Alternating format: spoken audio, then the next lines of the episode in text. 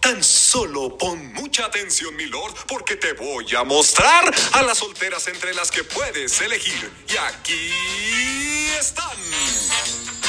La soltera número uno es... Nació el 15 de enero de 1929. Es conocido gracias al movimiento por los derechos civiles en los Estados Unidos y movimiento por la paz. Fue reconocido por su lucha contra la segregación racial en Estados Unidos a través de protestas pacíficas. Apláudanle a Martin Luther King. En la pista número 2 tenemos a una soltera que... Fue un expresidente sudafricano y ganó un premio Nobel de la Paz.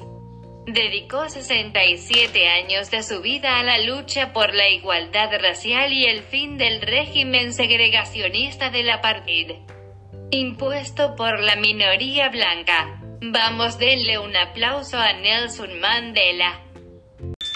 La última, pero igualmente bella, la soltera número 3 es la... Fue ampliamente reconocido como uno de los más grandes líderes políticos y espirituales del siglo XX. Honrado en la India como el padre de la nación. Fue pionero y practicó el principio de Satyagraha, la resistencia a la tiranía a través de la desobediencia civil masiva, no violenta. Aplaudanle a Mohandas Karamchand Gandhi.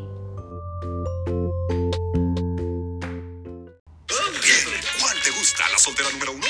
¿La soltera número 2? ¿O la soltera número 3? La 3. La 3.